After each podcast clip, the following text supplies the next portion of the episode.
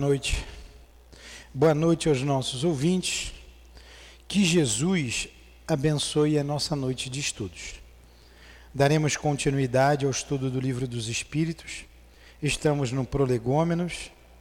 Antes, porém, vamos ler o Evangelho e fazer a nossa prece. Vamos ler o capítulo 10, Bem-aventurados os que são misericordiosos. A indulgência. Espíritas, agora queremos vos falar sobre a indulgência. Esse sentimento tão doce, tão fraterno, que todo homem deve ter por seus irmãos, mas do qual tão poucos fazem uso. A indulgência não vê os defeitos dos outros, ou se os vê, procura não falar deles, não divulgá-los. Ao contrário, esconde-os a fim de que sejam conhecidos apenas por ela. E se a malevolência os descobre, tem sempre uma desculpa pronta para amenizá-los, ou seja, uma desculpa plausível, séria, e não daquelas que, com a aparência de atenuar a falta, a fazem ressaltar com pérfida astúcia. Então, ser indulgente é saber perdoar, compreendendo a falta do outro. Vamos à nossa prece. Amado Mestre Jesus, aqui nos encontramos reunidos em Teu nome e em nome de Deus, para mais uma noite de estudos em torno da doutrina espírita, do livro dos Espíritos. Auxilia-nos, proteja-nos, inspira-nos, permita a presença dos nossos guias, protetores da nossa casa do nosso Eurípides Barçanufo, o nosso patrono, do altivo, diretor da casa que leva o seu nome, do Baltazar, de Antônio de Aquino, do nosso doutor Erma, da minha amada e querida Lurdinha, em nome da Cidinha, Neus, Elvira, enfim, da direção espiritual da nossa casa, em nome de Allan Kardec, de Leon Denis, em teu nome, Jesus mas, acima de tudo, em nome de Deus, iniciamos os estudos desta noite. Que assim seja. Então, vamos para o prolegômenos. O que é prolegômenos? O que é prolegômenos? O que é prolegômenos? O que é prolegômenos? Introdução, muito bem. A introdução. É uma espécie de introdução. É um prefácio. Prolegômenos é um prefácio, tá? Então vamos ao prefácio do Livro dos Espíritos. Já estudamos a, a, a, as, as introduções e agora vamos para o prefácio. Quer dizer, é, é a apresentação do livro pelos espíritos. O prolegômeno é isso, a apresentação do livro pelos espíritos, um prefácio. Fenômenos que se afastam das leis da ciência comum manifestam-se por toda parte e revelam em sua causa a ação de uma vontade livre e inteligente. A gente viu isso lá na introdução. Vou ler de novo bem devagarinho fenômenos que se afastam das leis da ciência, porque a ciência até hoje não explica isso, porque ela é materialista, e isso é do mundo espiritual, ela não crê no mundo espiritual. Então vamos lá. Fenômenos que se afastam das leis da ciência comum manifestam-se por toda parte e revelam em sua causa a ação de uma vontade livre e inteligente. A razão diz que um efeito inteligente deve ter como causa uma potência inteligente. E fatos têm provado que esta potência pode entrar em comunicação com os homens através de sinais materiais. Então vamos lá, olha a apresentação. Fenômenos que são inexplicáveis pela ciência comum, acontece a todos os instantes, em todos os lugares. E mostra ser uma vontade livre e inteligente. Que quando a mesa sobe e desce, ela dá sinais de inteligência. Quando se pergunta, ela responde. Em função disso, a razão, a lógica diz que para todo efeito tem que ter uma causa. Se está vazando água ali, a água está na parede, a gente vê uma mancha d'água na parede, a gente está vazando água em algum lugar. Né? A causa é um cano furado. Ou um joelho rachado. E a gente vai atrás da causa. E quebra a parede, está aqui. O joelho rachado. Tem que trocar o joelho. O efeito, a umidade na parede. A causa, o joelho rachado. Falando bem devagarinho, eu sei que é um beabá, né? porque tem jovens aqui, gente muito nova. E para uma, um efeito inteligente, então tem que ter uma causa inteligente. Entenderam? Para todo efeito há que se ter uma causa. Para todo efeito inteligente, uma causa inteligente. Interrogada. Continua, né? E fatos têm provado que esta potência pode entrar em comunicação dos, com os homens através de sinais materiais. Interrogada sobre sua natureza, esta potência declarou pertencer ao mundo dos seres espirituais, que se despojaram do invólucro corporal do homem. Foi assim que a doutrina dos espíritos foi revelada. Foi assim. Como que a gente começou, como é que Kardec começou a explicar tudo isso, a pesquisar? Tudo começou com os fenômenos físicos e esses fenômenos físicos tinham por trás uma causa inteligente, e essa causa disse: Olha, eu sou a alma dos homens que já viveram na terra, que viveu na terra. A primeira grande manifestação que chamou a atenção do mundo inteiro foi com as irmãs Fox, lá nos Estados Unidos. Então, as batidas, as pancadas, os raps, ah, no, imagine duas horas da manhã.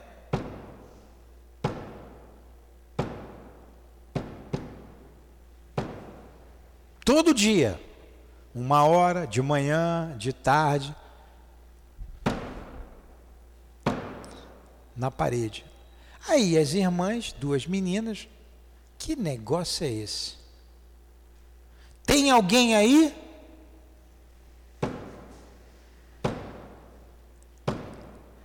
Estou perguntando, tem alguém aí? Se, se tem, bata duas vezes. Pronto, começou a comunicação. Aí começou. Aí as, as meninas chamavam do pé rachado. Ô seu pé rachado. E começou a se estabelecer uma, comuni uma comunicação através das pancadas. E veio a cidade toda saber o que estava acontecendo e se comunicando com esse fenômeno, o fenômeno diz: Eu sou a alma de um homem e que era um mascate. Mascate é vendedor de bugigangas, né? Vendia aquelas coisas.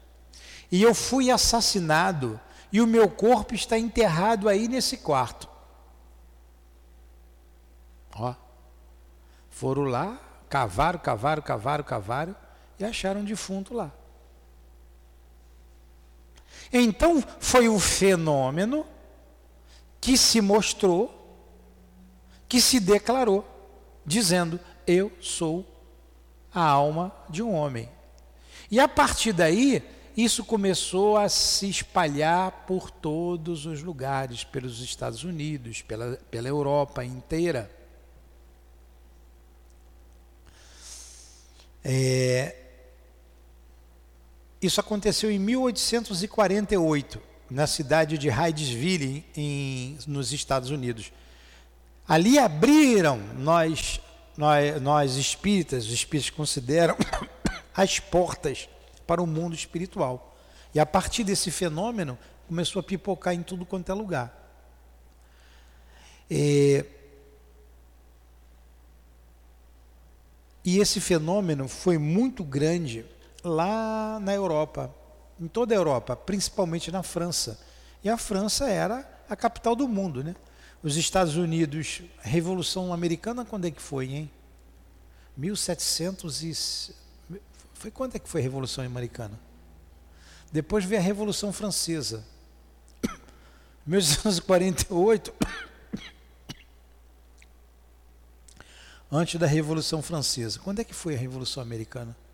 Fugiu da minha cabeça. Meu celular não está aqui. Vê aí, vê a data. Por favor. Isso é cultura geral. Desculpa. Hã?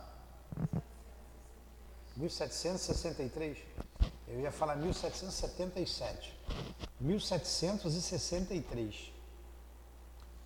É, ali foi Revolução Americana. Os Estados Unidos se libertando do jugo da Inglaterra. E a França ajudou, a França mandou soldado para lá. Depois, ó, 100 anos depois vem a Revolução Francesa, né? Quando é que foi a Revolução Francesa? 1800 1800 1880 1800 70. Vai lá. Mil. Quando foi? 1789 foi até 1800.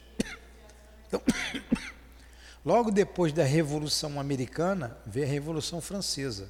E os franceses ajudaram. A França mandou muito soldado para lá. Eles não gostavam dos ingleses. E isso afundou a França em, em dívidas. Aí, após a Revolução Francesa, mais meio século, um pouco mais, mais do que meio século, vem a doutrina espírita. Mas os fenômenos começaram ali, 1848. Ó. E então os Estados Unidos não era a potência que é hoje. A capital do mundo era a França, ali surge a doutrina espírita. E esses fenômenos se espalharam pela cidade. E o próprio fenômeno se é, se identificou como a alma dos homens que viveram na Terra. Eu falei da Revolução Americana para a gente se situar que são datas importantes que influenciaram o mundo inteiro. Após essas revoluções, e dali da França ditou-se é, regras para o mundo inteiro, para o mundo inteiro. E a doutrina espírita surge logo depois, logo depois, no momento certo. E se espalhou por tudo quanto foi território. E ele continua: as comunicações entre o mundo espiritual e o mundo corporal estão na natureza das coisas e não constituem fato sobrenatural algum. Olha, os espíritos estão aqui apresentando a doutrina espírita, né? Então eles estão dizendo que é uma coisa natural, não é nada sobrenatural. Falar com os espíritos, falar com os mortos, não tem nada demais. É por isso que eles encontram vestígio de todos os povos em todas as épocas. Hoje elas se generalizam e são patentes por todo mundo. E essa comunicação com os espíritos sempre aconteceu, desde que o mundo é mundo. Mas nessa época, ela se generalizou. Se generalizou. Como hoje, em tudo quanto é lugar, espírito se manifesta né, em todas as classes sociais. As pessoas não sabem ainda lidar direito com isso, mas é comum.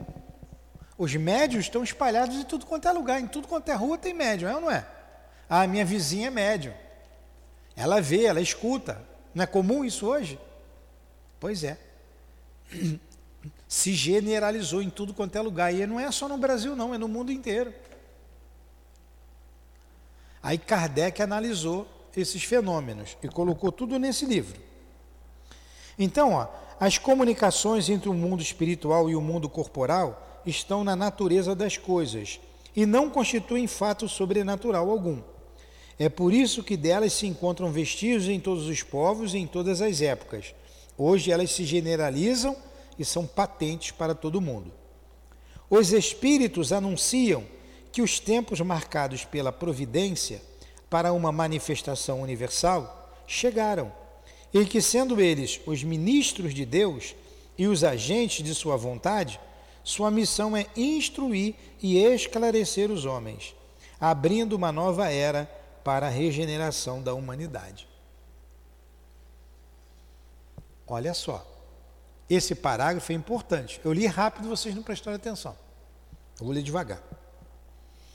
Os espíritos anunciam que os tempos marcados pela providência para uma manifestação universal, quer dizer, no mundo inteiro eles vão se manifestar, chegaram.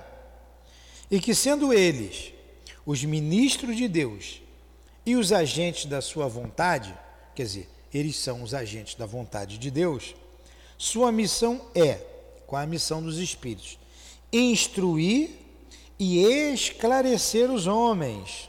A missão dos Espíritos é instruir e esclarecer os homens, abrindo uma nova era para a regeneração da humanidade. Isso é muito importante. Qual o objetivo da doutrina espírita? Instruir, esclarecer os homens, abrindo uma nova era para a humanidade. Então a doutrina espírita veio para alavancar o progresso moral da humanidade alavancar o progresso moral. Por isso que a gente estuda.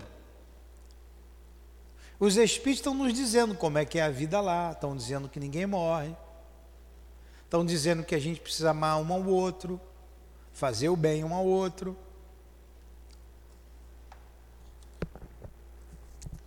Este livro é a coletânea dos seus ensinos. Então, esse livro, o Livro dos Espíritos, é a coletânea do ensino dos Espíritos.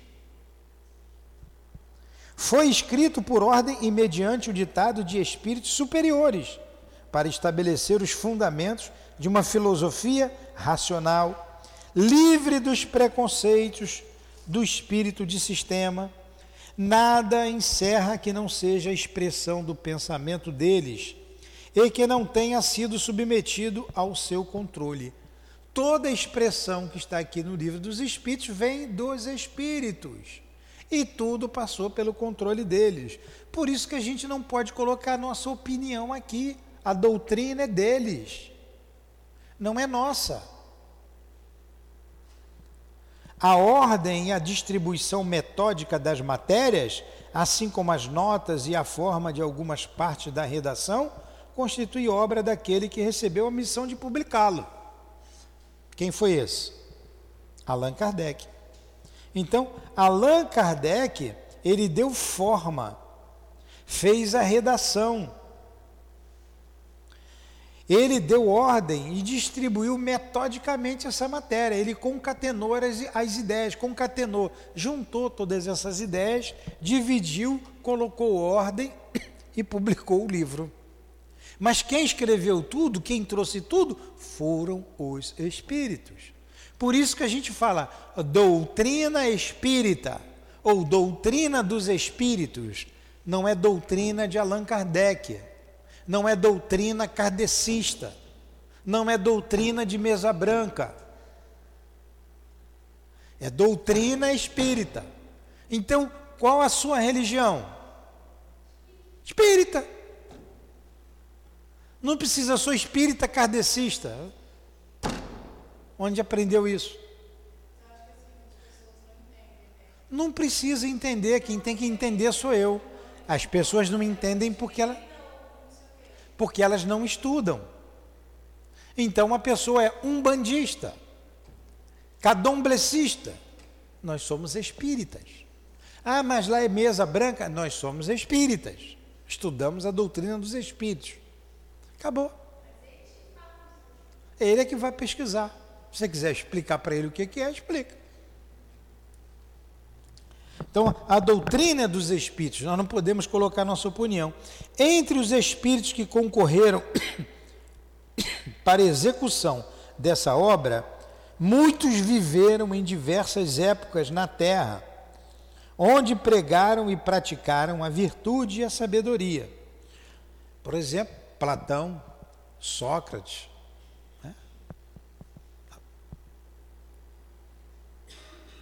Outros, pelos seus nomes, não pertencem a nenhum personagem cuja lembrança a história tenha guardado. Sua elevação, porém, é atestada pela pureza de sua doutrina e sua união com aqueles que usam nomes venerados. Aqui estão os termos nos quais deram, por escrito e por intermédio de vários médiums, a missão de escrever este livro. Olha só, Vou ler de novo. Aqui estão os termos, vou ler os termos, nos quais deram por escrito e por intermédio de vários médios a missão de escrever este livro. Então, eles disseram o que vai estar escrito aqui através de diversos médios. Olha o que ele diz. Ocupa-te, está dizendo Allan Kardec Ocupa-te com zelo e perseverança do trabalho que empreendeste com o nosso concurso. Os Espíritos dizendo Allan Kardec. Pois este trabalho é nosso, quer dizer, dos Espíritos. Nele assentamos as bases do novo edifício, que se eleva e deve um dia reunir todos os homens no mesmo sentimento de amor e de caridade. Mas antes de divulgá-lo, nós o reveremos juntos, a fim de lhe examinarmos todos os detalhes. Ó. Olha o que, que os Espíritos disseram: a obra é nossa, o trabalho é nosso. Então você se ocupa com zelo isso aí, porque o trabalho é nosso. Nele, nesse trabalho aqui no livro dos Espíritos, assentamos, quer dizer, foi colocado a base do edifício que se eleva. E esse edifício que é a doutrina espírita, um dia, um dia, deve reunir todos os homens no mesmo sentimento de amor e de caridade. Mas antes de divulgá-lo, nós reveremos juntos a fim de exaltar-nos, examinarmos os detalhes. Estaremos contigo todas as vezes que o pedires, para te ajudar em teus outros trabalhos, pois esta é apenas uma parte da missão que te está confiada e que já te foi revelada por um de nós. Olha, os Espíritos disseram para Allan Kardec: né? Toda dúvida você pode pedir que a gente vai te ajudar como eles fazem hoje conosco. Eles nos ajudam. Dentre os ensinos que te são dados, há alguns que deves guardar unicamente para ti, até a nova ordem. Nós te indicaremos quando chegar o momento de publicá-los. Enquanto isso, medita sobre eles, a fim de estares pronto quando o dissermos a ti. Estão tá, entendendo? Está difícil? Ô Luana, você está entendendo? Tá com, você também, o, tá? Todo mundo está entendendo? Está difícil que está lendo aqui? Não, né? Então vamos lá.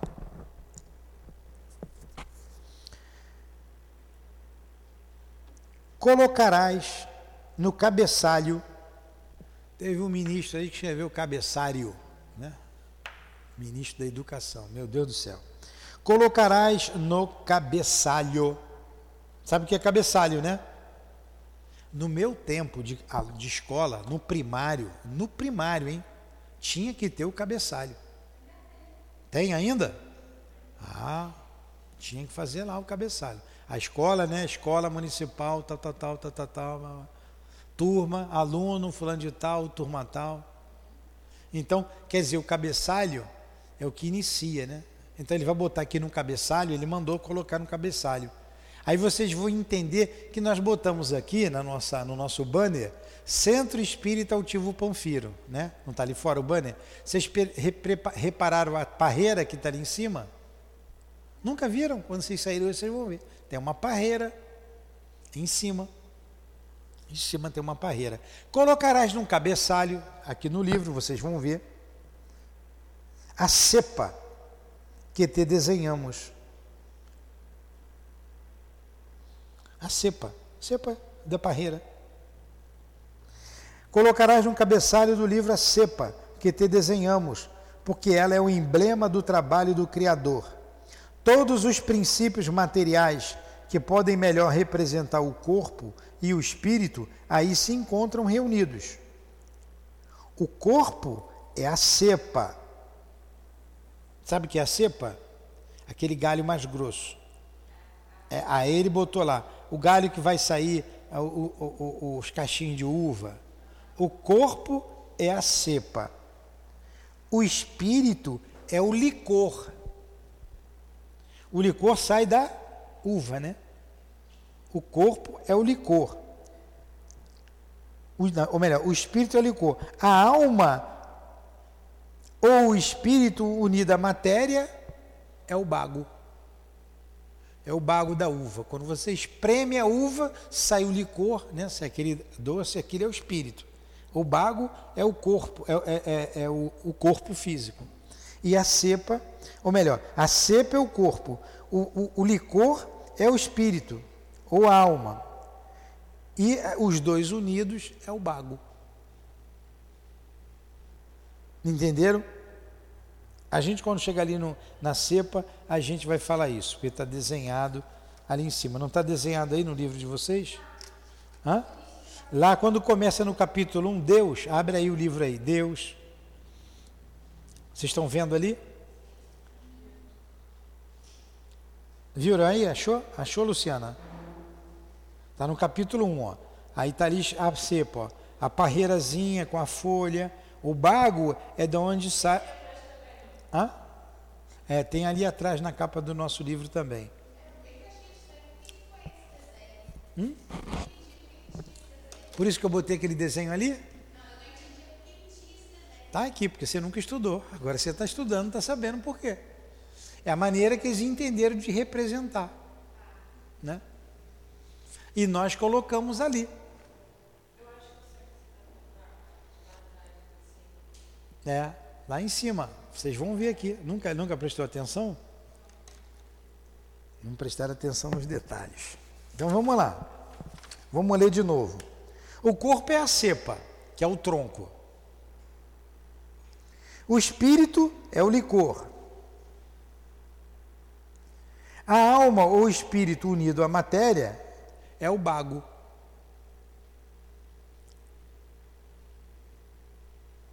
Entenderam? A representação que eles deram. O homem que, que te essencia o espírito através do trabalho.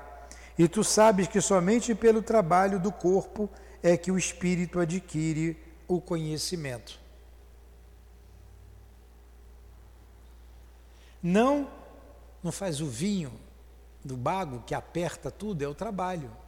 Então, o trabalho vai eh, trazer conhecimento para o espírito. Não te deixes desencorajar pela crítica. Encontrarás contraditores, encarniçados, principalmente entre as pessoas interessadas nos abusos.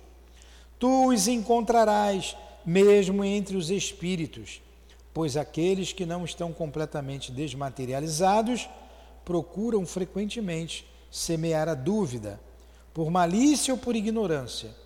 Porém, continua sempre crê em Deus e caminha com confiança. Aqui estaremos para apoiar-te, e o tempo em que, te, em que a verdade brilhará por toda a parte está próximo.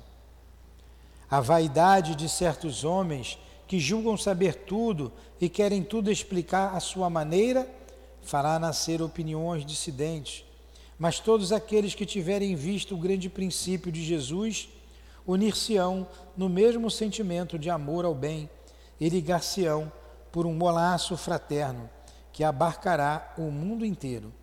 Eles deixarão de lado as miseráveis disputas de palavras para se ocuparem apenas com as coisas essenciais, e a doutrina será sempre a mesma quanto ao fundo para todos aqueles que receberem as comunicações dos espíritos superiores. Então, olha só, ele disse para Kardec não se desencorajar com as críticas. E como ele recebeu críticas? Imagine ele enfrentando a igreja. Né? Vai encontrar contraditores encarniçados. Nós também encontramos críticos. Até hoje. Até hoje. Ó, principalmente entre as pessoas interessadas nos abusos. É, Tu encontrarás mesmo entre os espíritos, pois aqueles que não estão completamente desmaterializados procuram frequentemente semear a dúvida por malícia, por ignorância. Tem que ter cuidado, observar quem são os espíritos né, que nos dão as orientações, observar se os espíritos são de Deus. Mas ele diz: aqui estaremos para apoiar-te o tempo em que a apoiar-te e o tempo em que a verdade brilhará por toda parte está próximo eu reli com mais calma esse parágrafo. Ficou claro esse parágrafo? Luana. Luana e Fernanda. Aí ele fala da vaidade dos homens. Tem homem que acha que sabe tudo, né? Daí surgiram os sistemas né, contraditórios à doutrina. Ó, a vaidade de certos homens que julgam saber tudo e querem tudo explicar à sua maneira fará nascer opiniões dissidentes mas todos aqueles que tiverem vista o grande princípio de Jesus unir-se-ão no mesmo sentimento de amor ao bem e ligar-se-ão por um laço fraterno que abarcará o mundo inteiro. Eles deixarão de lado as miseráveis disputas de palavras para se ocuparem apenas com as coisas essenciais. E a doutrina será sempre a mesma quanto ao fundo para todo aquele que receberem as comunicações dos espíritos superiores. Tudo bem? Ficou claro? Então ele está alertando a Kardec: virão contraditores, você vai ser é, é, criticado, mas a gente sempre vai estar junto. Vão vir aqueles que acham que sabem tudo, colocar, farão sérias críticas, mas permanece firme. Permanece firme. É com perseverança que chegarás a colher o fruto dos teus trabalhos. O prazer que experimentarás vendo a doutrina se propagar e bem compreendida, ser-te-á uma recompensa, cujo valor completo conhecerás, talvez mais no futuro do que no presente. Não te inquietes, portanto, com espinheiros e pedras que incrédulos ou maus semearão no teu, semearão no teu caminho. Conserva a tua, conserva a confiança. Com ela chegarás ao objetivo e merecerás ser sempre auxiliado. Olha só, Kardec ouviu isso antes de escrever a doutrina, antes de fazer esse livro.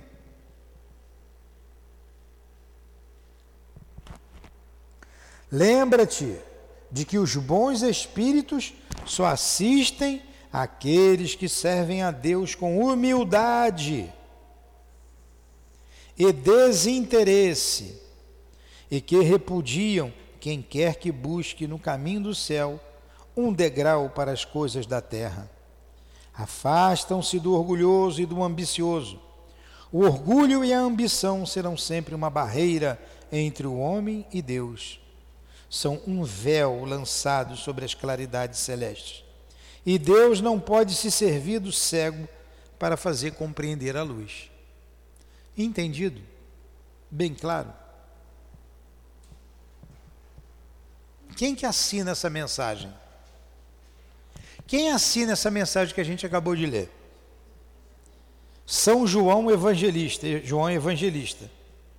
Quem é um João Evangelista? Porque você tem um João, que era primo de Jesus, né? O João o precursor, o Batista, e você tem João Evangelista, por isso que chama João Batista e João Evangelista. O João Evangelista era aquele apóstolo, irmão de Tiago, e que escreveu o Evangelho segundo João, um dos evangelhos sinóticos né, no Novo Testamento. Então, quem assinou, quem respondeu essas questões que Kardec fez? Está aqui. João Evangelista, Santo Agostinho. Quem foi Santo Agostinho? um dos pais da Igreja Católica, um dos pilares da Igreja Católica. São Vicente de Paulo, outro pilar da Igreja Católica. São Luís, foi canonizado pela Igreja, foi o rei Luís, o rei bom, né, Luís IX. São Luís, um dos nossos patronos, patrono do nosso curso do COMP. O Espírito de verdade. Quem é o Espírito de verdade? Luana, quem é o Espírito de verdade? Não está escrito aqui, mas pelas mensagens do Espírito de verdade, chegamos à conclusão que o Espírito de verdade é Jesus. Foi o Espírito de verdade que coordenou todo esse trabalho do mundo espiritual. Então, essa foi a vinda a segunda vinda de Jesus à Terra, quando ele veio trazer a doutrina espírita, coordenar todo esse trabalho. E tem gente esperando Jesus voltar. Vamos pensar, se Jesus voltar, ele vai nascer aonde? Em que país? Vamos supor que Jesus vai reencarnar. Ele não precisa, ele não reencarnou na Terra, ele encarnou na Terra.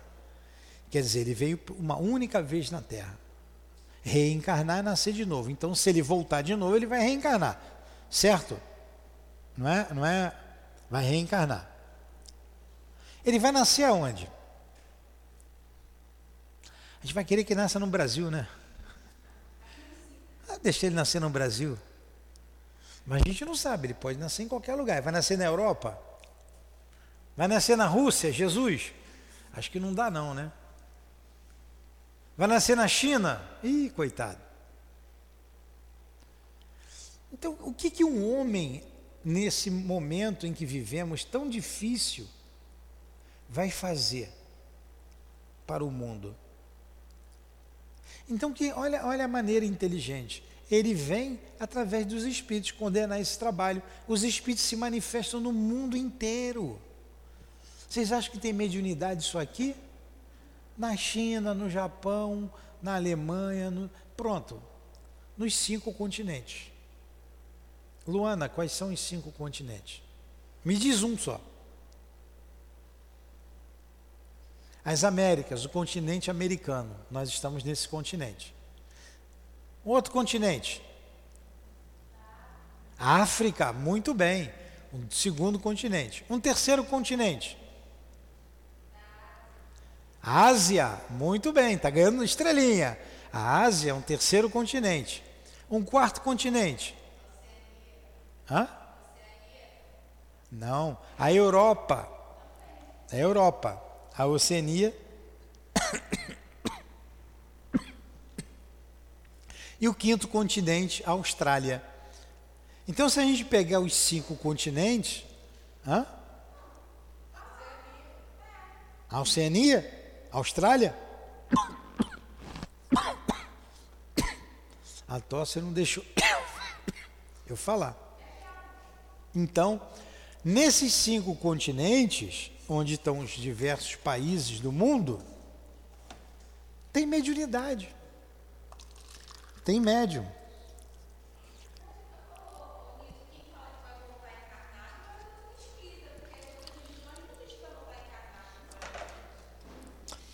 Então, em, a gente vai ver nas questões que o futuro da a doutrina espírita é o futuro da é a religião do futuro, pergunta os espíritos.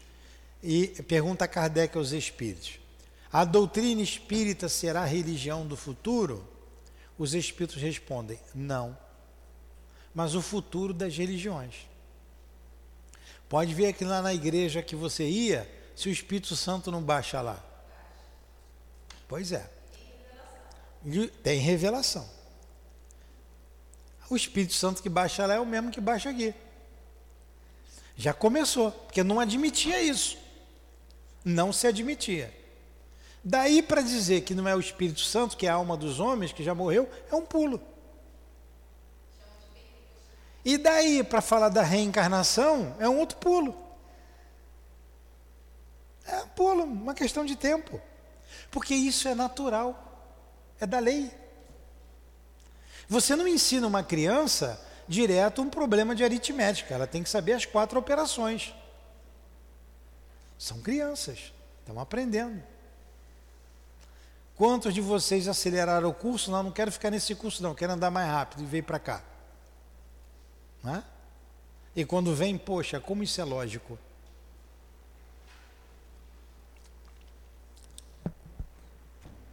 Assina Sócrates, filósofo, Platão. Platão foi discípulo de Sócrates. Engraçado, Sócrates não escreveu nada. A gente só conhece Sócrates por causa de Platão. Platão escreveu. Platão é que fala de, de Sócrates. Não tem a caverna de Platão? Platão é que escreveu. E Platão é que falou de Sócrates. Franklin, Swedenborg, etc, etc. Swedenborg foi um médium. Né? bem conhecido. E etc, etc, etc. Quer dizer, e outros espíritos superiores. E outros espíritos mais. Hum? O desenho? Peraí, não entendi. Você falou muito rápido. Ah, não, não. Não, não. Não. Isso aí é final de, do, de um texto. Não tem nada a ver, não. Não sei nem o que, que é isso.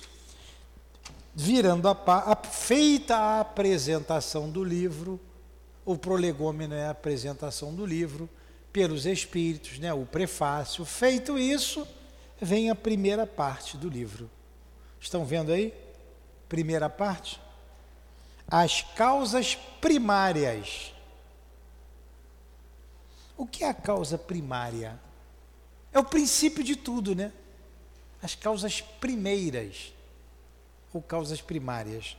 Causas primárias. Virando a outra página, começa o capítulo 1. Aí tem a cepa desenhada ali. Não tem? Que agora você sabe que tem um significado. Aí vem o primeiro, vem aqui o primeiro título, Deus. O livro dos Espíritos começa a falar, a falar falando de Deus. Deus. Qual a ideia que nós tínhamos antes do livro dos Espíritos de Deus? A ideia que Jesus trouxe do Deus Pai, do Deus de amor, não é? Então vamos lá. Um, Deus e o infinito. Número dois, provas da existência de Deus. Número três, atributos da divindade. Número quatro, panteísmo. São esses títulos que virão nesse capítulo 1 sobre Deus. Aí começa: Deus e o infinito. São três questões. Essas três questões nós desenvolvemos aqui no carnaval, lembra? Foram três dias de carnaval. Pesquisa falando sobre Deus e o infinito. Você não veio por preguiça. Você falou por preguiça. Você disse que dormiu. Perdeu. Foi muito bom, não foi? Esses encontros, eles é, acelera o nosso conhecimento. O que a gente ia levar muito tempo, às vezes anos, para compreender, num encontro desse você compreende. Num encontro. Então vamos lá. Olha a pergunta de Kardec: Que é Deus? Que é Deus? Sei que você já sabe muita coisa, mas vamos ver a pergunta. É uma pergunta inteligente. Ele não perguntou quem é Deus. Quem é você? Fala alto, fala feito homem. Quem é você? Rafaela. Quem é você? Luciana. Você já sei quem é. Então, quem é você, você está querendo definir. Mas Kardec já sabia que Deus não era definido, ele não tinha definição. Porque para o católico, Deus é definido. Para o católico há uma definição. Para o evangélico há uma definição. Para os outros cristãos há uma definição. Deus é Jesus. Jesus e Deus é a mesma coisa. Então tem uma definição. Tem uma definição. Então é Jesus, Deus é Jesus. Aí você vê a música da igreja, segura na mão de Deus, né? E vai. Porque pensa em Jesus. E quem canta, fecha os olhos, está pensando, segurando na mão de Jesus. Porque Deus e Jesus é a mesma coisa para eles. Hã?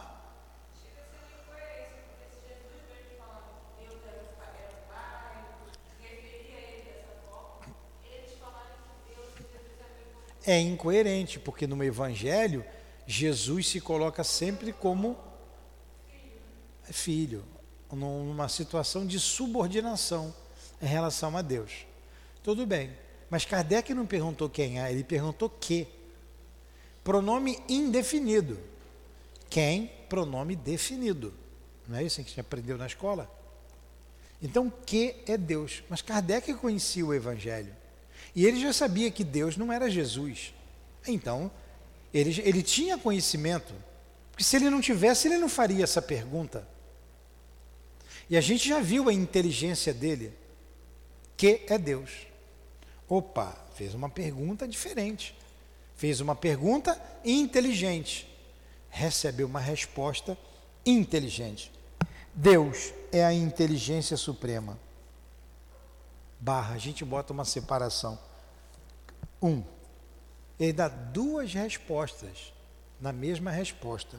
Deus é a inteligência suprema e Deus é a causa primeira de todas as coisas. O que é supremo? É o máximo, né? A inteligência das inteligências é o máximo, a inteligência suprema. Então Deus é inteligência. Dois, causa primeira de todas as coisas. Então a causa de tudo, a causa primeira, na outra tradução, a causa primária de todas as coisas. A primeira causa de tudo é Deus. Mas, na verdade, nós vimos aqui, a gente não vai aprofundar tanto, que isso aqui é você definindo Deus. Então Deus não é bom, não é pai, ele é inteligência suprema, ele, além de ser bom, ser Deus Pai, como Jesus falou, ele também é a causa primeira, inteligência suprema. É tudo isso. Então Jesus, ele deu uma definição que, na verdade, restringe o Deus, mas uma definição que o homem da época podia compreender, porque ele tinha uma ideia do Deus mau, um Deus dos exércitos. Deus vai me livrar do jugo dos romanos. O Deus vingador. Deus vai mandar um profeta, porque disse o profeta Isaías, né? Viria, viria Elias e depois viria o enviado o Cristo, que ia libertar o povo. E para eles o Cristo ia vir fortão, igual aqueles filmes que a gente vê aqueles camaradas musculosos, com uma espada poderosa, acabar com os romanos, libertar o povo judeu daquele jugo, daquela escravidão. Surge quem? Jesus, o amor. O amor. E o amor define Deus como amor.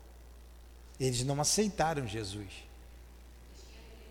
E não aceitam até hoje, estão esperando ainda o Messias. Eles estão esperando o Messias. O orgulho faz isso, né? Então vem Jesus. Para aquele povo entender Deus, no nível deles, ele falou que Deus era Pai, Deus era justo, Deus era bom. Mais desenvolvido, mais esclarecido, a gente tem a ideia de Deus, inteligência suprema, a causa primeira de todas as coisas. E mais na frente, que eu não sei quando, virá uma outra compreensão de Deus. Porque, na verdade, tanto Jesus quanto Kardec define Deus. Mas Deus é. Deus é.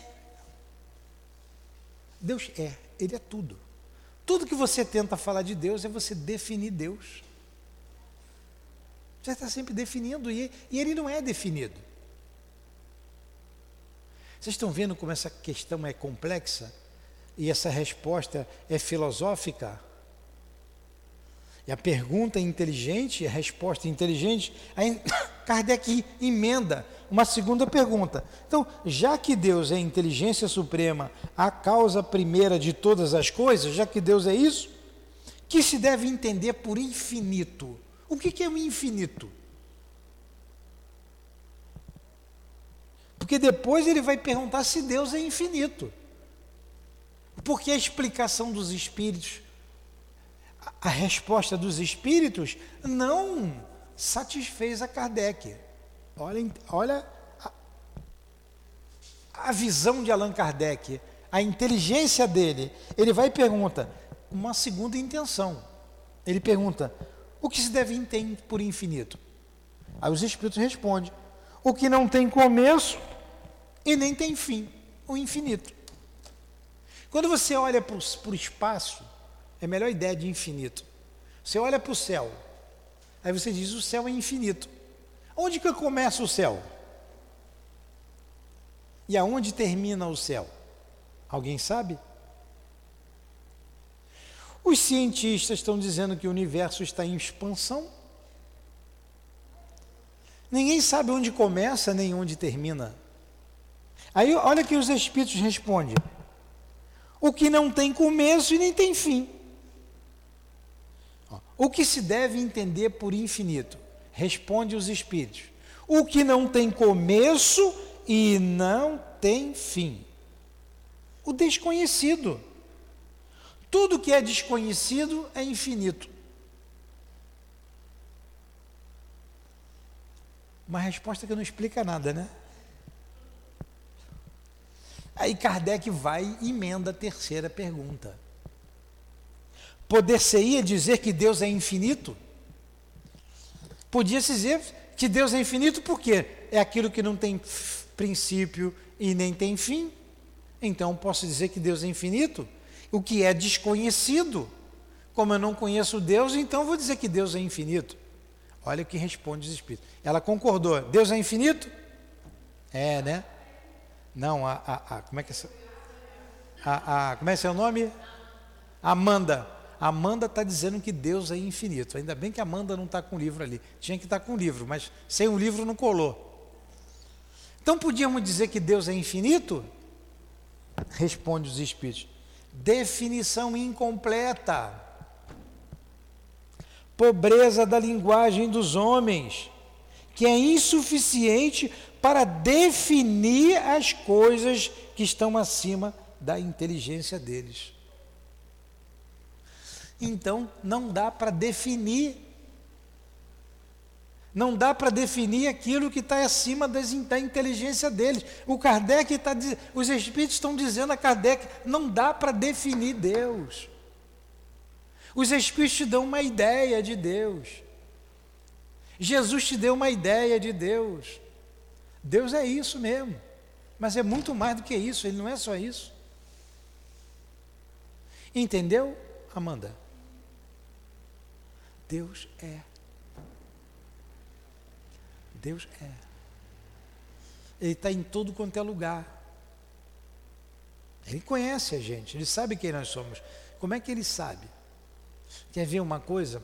Tudo para a gente tem que ter uma definição, tudo tem um princípio e tem um fim.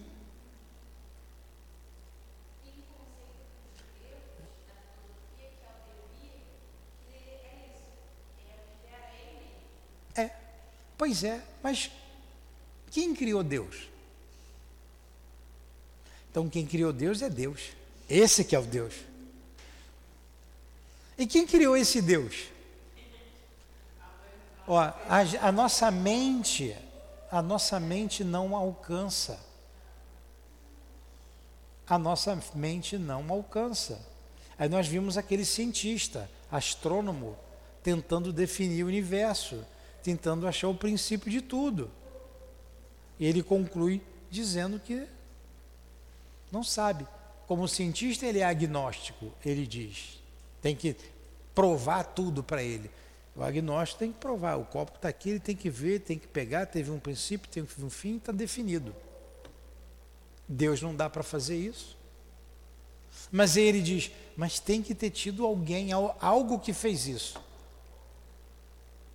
Algo que fez isso. Então, como agnóstico, eu não acredito em Deus, mas tem alguma coisa.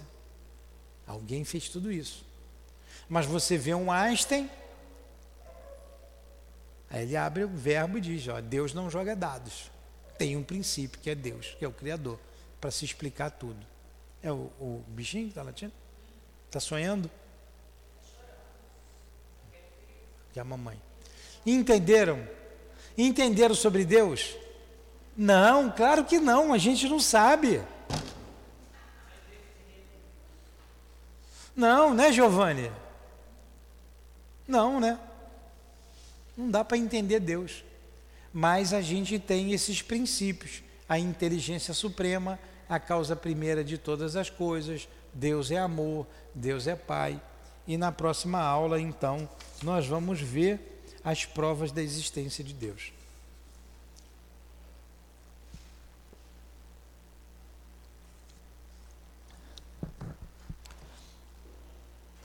Tem uma observaçãozinha, né? Deus é infinito nas suas perfeições, mas o infinito é uma abstração. Dizer que Deus é infinito é tomar um atributo pela própria coisa e definir uma coisa que não é conhecida por outra menos conhecida ainda. Quer dizer, não explica nada. Você vai definir Deus como uma coisa que não é conhecida, o infinito ninguém conhece. Então você vai definir Deus, que é desconhecido, por uma coisa desconhecida e uma coisa que não é conhecida por uma outra menos conhecida ainda. É, deu nó na cabeça, então vamos parar. Melhor a gente parar por aqui, não é? Hoje é dia 8 e 7. 8 e 7, rápido. 8 mais 7, quanto é que é? Tá difícil de saber quanto é 8 mais 7, imagine saber de Deus, né? Ah, contou nos dedos aí, né? Então vamos lá, vamos parar. Foi bom o estudo? É bom, né? Graças a Deus. Graças a Deus nós nos reunimos para pensar na vida futura e pensar em Deus, discutir sobre a vida, sobre a nossa existência. Então aqui, Jesus, te agradecemos Agradecemos aos guias da nossa casa, bondosos, amigos, altivo, amigos queridos, amigas, irmãs queridas que dirigem essa casa de amor. Obrigado, em nome de vocês. De Allan Kardec, que teve um trabalho enorme para nos legar essa doutrina libertadora, be bela, superior a todos nós de uma maneira clara e simples. Obrigado àqueles que deram continuidade a essa doutrina, como Leon Denis. Obrigado aos espíritos amigos aqui presentes. Despeça-nos na tua paz.